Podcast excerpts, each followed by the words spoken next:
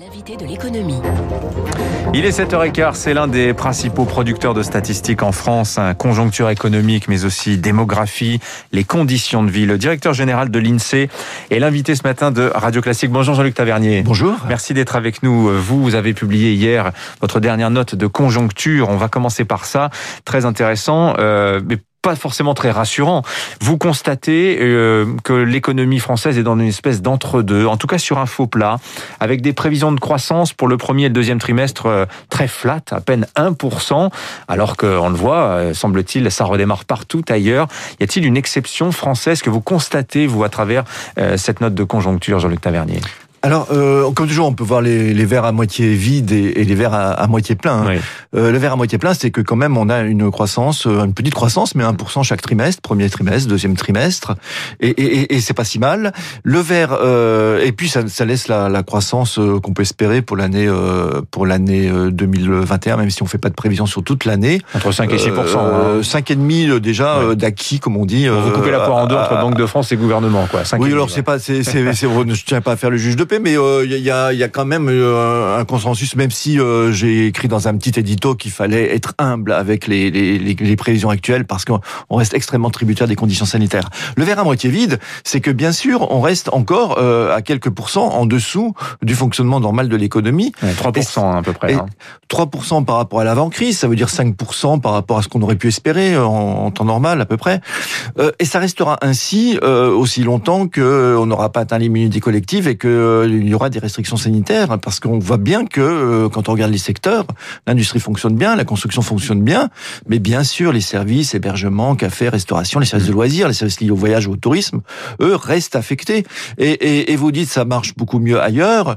Euh, alors peut-être euh, que ça repart plus fort euh, aux États-Unis où il y a eu moins de mesures de confinement et on a mmh. été, euh, disons, plus plus accommodant avec l'évolution de la, ouais. la, crise sanitaire et, et, et, même du nombre de décès mais euh, ce n'est pas. Euh, je pense, euro, je pense qu'il y aura, il y aura pas de différence aussi en zone euro et, et même l'Allemagne, par exemple, en ce moment, a, a ouais. eu des mesures de confinement plus fortes que les nôtres au premier trimestre. Et d'ailleurs, on verra à l'aune des chiffres, mais euh. ce que ce que vous écrivez, l'Insee, euh, c'est assez d'ailleurs euh, semblable à ce qu'on lit auprès de l'OCDE, auprès de la Banque de France, à savoir que parmi les bonnes nouvelles, il faut le dire, la construction, l'industrie. Alors là, on est sur des courbes de reprise en V très franches, à savoir qu'on est pratiquement retrouvé retrouvé le niveau d'activité d'avant crise. Ah oui, oui, bien sûr, dans l'industrie, alors à l'exception de l'aéronautique et dans une moindre mesure l'automobile, on est euh, on est sur des niveaux qui sont à ceux de l'avant-crise, voire qui le, qui le dépassent, en effet. Oui. Mm.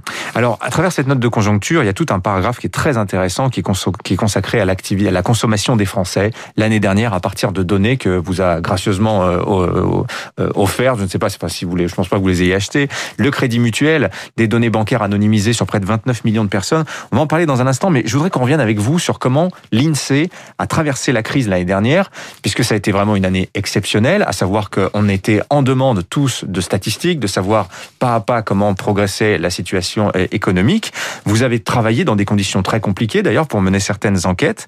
Euh, le travail de collecte a été perturbé, certaines entreprises ne communiquaient plus de données, et vous avez, vous, au contraire, décidé, vous, vous avez joué le jeu en disant on peut plus travailler sur une échelle trimestrielle, il faut passer au mois par mois, voire en quinzaine de jours. Oui. Euh, ouais.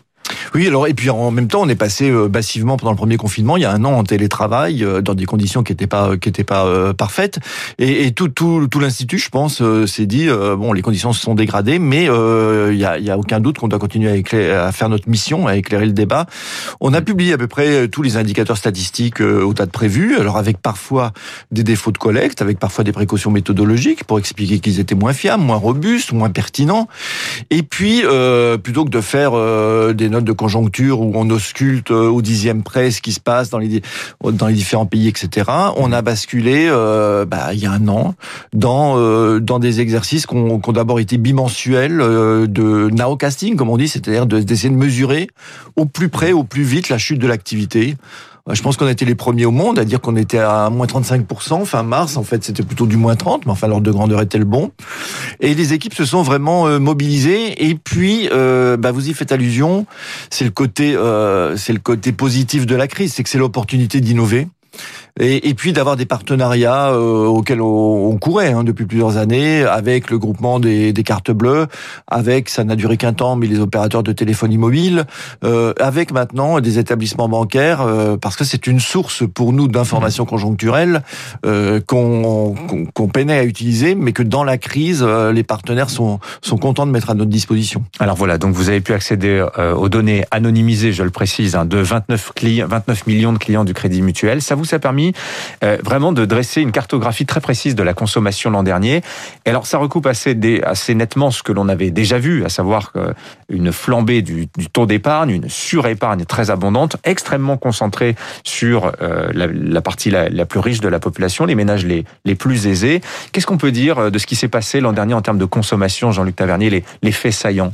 Alors je précise qu'on n'a pas été les premiers parce que le Conseil d'analyse ouais. économique avait disposé de ces données juste avant nous et avait a déjà publié sur cette affaire. Euh, nous, on, on, on, prend, on a pris le temps de, de, de, la statistique pour bien les creuser, pour regarder en quoi elles étaient, euh, elles étaient tout à fait euh, significatives. Euh, elles ne sont pas complètement, hein, parce que quand on cherche, par exemple, c'est un sujet pour nous d'identifier les poches de, de pauvreté euh, qui peuvent arriver. Euh, on n'a pas de chiffres fiables à, à, ce stade et on a même du mal à identifier ces populations. C'est pas des populations qui sont forcément bancarisées, ouais. donc l'argent qui ne va pas sur les comptes bancaires, vous ne pouvez pas le mesurer. Et, ça, et, et puis l'économie informelle, on, ouais. qui manque, on peut pas par nature euh, ouais. la mesurer. Euh, ce qui est clair, c'est qu'effectivement, il euh, y a surcroît d'épargne qu'on voit au niveau macroéconomique et qui, euh, quand on regarde les de, de, plus près, a à peu près la même structure que l'épargne normale, c'est-à-dire euh, déjà en, en, temps normal, l'épargne d'abord, oui. bien sûr, les, le fait des, des, ménages, des ménages riches, 70 et, et le surcroît d'épargne à la même à la même à la même structure, ouais. je dirais. Euh, ça, c'est la, la, première chose qu'on peut dire. La, la, deuxième chose qui nous a un peu plus surpris, c'est que euh, même quand on regarde les déciles de revenus les plus bas, alors encore une fois, avec la réserve que je faisais euh, précédemment, ce sont des gens bancarisés, etc. Euh, le premier décile de revenus, le revenu, le, donc les, les, la barre où, les, où il y a les 10% des Français euh, les plus pauvres, parmi les clients, en tout cas du Crédit Mutuel, et puis une fois corrigé, euh, il n'y a pas, il n'y a pas de passage dans, à découvert, il n'y a pas de, de perte de, de revenus notable. Mmh. Et de fait, euh, dans cette banque, j'ai l'impression que c'est corroboré par d'autres, même si on doit encore travailler avec euh, avec une avec d'autres banques. Le, le pourcentage des, des, comptes à découvert ouais. ne s'est pas accru. Ça, c'est quand même une bonne nouvelle. J'ai une question très importante au, au, sur un sujet qui est aujourd'hui au cœur des réflexions des marchés boursiers, euh, mais aussi, euh, on le voit de la Banque Centrale Européenne, c'est la question de l'inflation. L'INSEE euh, produit chaque mois l'indice des prix à la consommation. Ça permet de savoir si les prix augmentent ou si les prix baissent. C'est un travail titanesque. Hein. C'est sur un travail élaboré à partir de la collecte de 500 000 prix. Euh, Est-ce que vous constatez un retour de l'inflation en France en ce début d'année? Et qu'est-ce que l'on peut dire de l'impact potentiel du plan Biden dont on dit qu'il il a, il a ce, il a ce risque d'une flambée de l'inflation euh, dans le monde entier Alors deux choses. D'abord, on prévoit un, un, retour à une inflation euh, un peu plus élevée, hein, euh, autour de un peu supérieur à 1% dans, au cours des mois, des mois qui viennent. Mm -hmm. Alors notamment parce qu'on va sortir euh, de la période de, de, de, forte chute des prix du, du pétrole qu'on a connu au printemps dernier et qui joue encore hein, sur le glissement mmh. annuel. Bon, ils vont cesser de jouer, donc on va retrouver une inflation euh, un peu plus normale. Et j'ai vu d'ailleurs euh, hier, je crois que la Banque centrale européenne avait révisé avait révisé ses prévisions. Ah, donc c'est dû c'est dû à un effet euh, pétrole, euh, prix des matières premières, euh, retour à la normale de ce point de vue-là. Euh, le, le, plan Biden, c'est c'est la question c'est la question à 1900 millions de dollars des 1900 milliards de dollars pardon des, des économistes aujourd'hui. Euh, quel impact aura-t-il sur l'inflation? Euh, Lorsque, euh, lorsqu'en plus du plan Biden, on prévoyait une hausse du salaire minimum assez rapide, euh, je pense qu'il y avait, il y avait tout lieu de, de quand même de regarder les, choses avec attention. Encore maintenant, euh, on, on, peut, je crois, maintenant avoir plus de vigilance hein, sur les chiffres. Par exemple, les, les, indices de prix de production industrielle que plus personne ne regardait euh, depuis des années, on va commencer à les regarder euh, avec plus d'attention. Euh, le, le, consensus général des économistes est de dire que si inflation euh, il y a, elle sera limitée et, et transitoire. Parce qu'on sait mais, que mais, mais c'est clair que les, les marchés vont être plus sensibles à toutes ces nouvelles alors qu'ils ont, ils ont cessé de l'être pendant pendant une période très longue. Oui, parce qu'on sait aujourd'hui que cet hélicoptère monnaie, ces chèques ont été été délivrés par l'administration Trump l'année dernière, il y en a qu'un tiers à peu près qui est allé dans la consommation. Le reste a été épargné ou a servi à rembourser des dettes. Ça a servi à rembourser des dettes, oui, oui, tout à fait. Donc cette partie-là, qui est quand même massive, elle est quand même susceptible parce que, parce que bien sûr, euh, aux États-Unis, on n'a pas le même euh, safety net que nous, et donc il y a pour pour aider les pauvres, il faut faire de l'hélicoptère monnaie, et, et on peut pas cibler, il faut donner à tout le monde.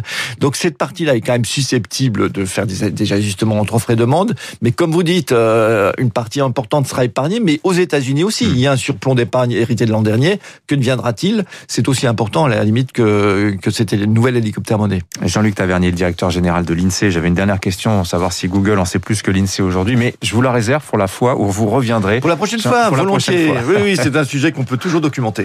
Merci à vous. Bonne journée. Au revoir. 7h25, les titres de la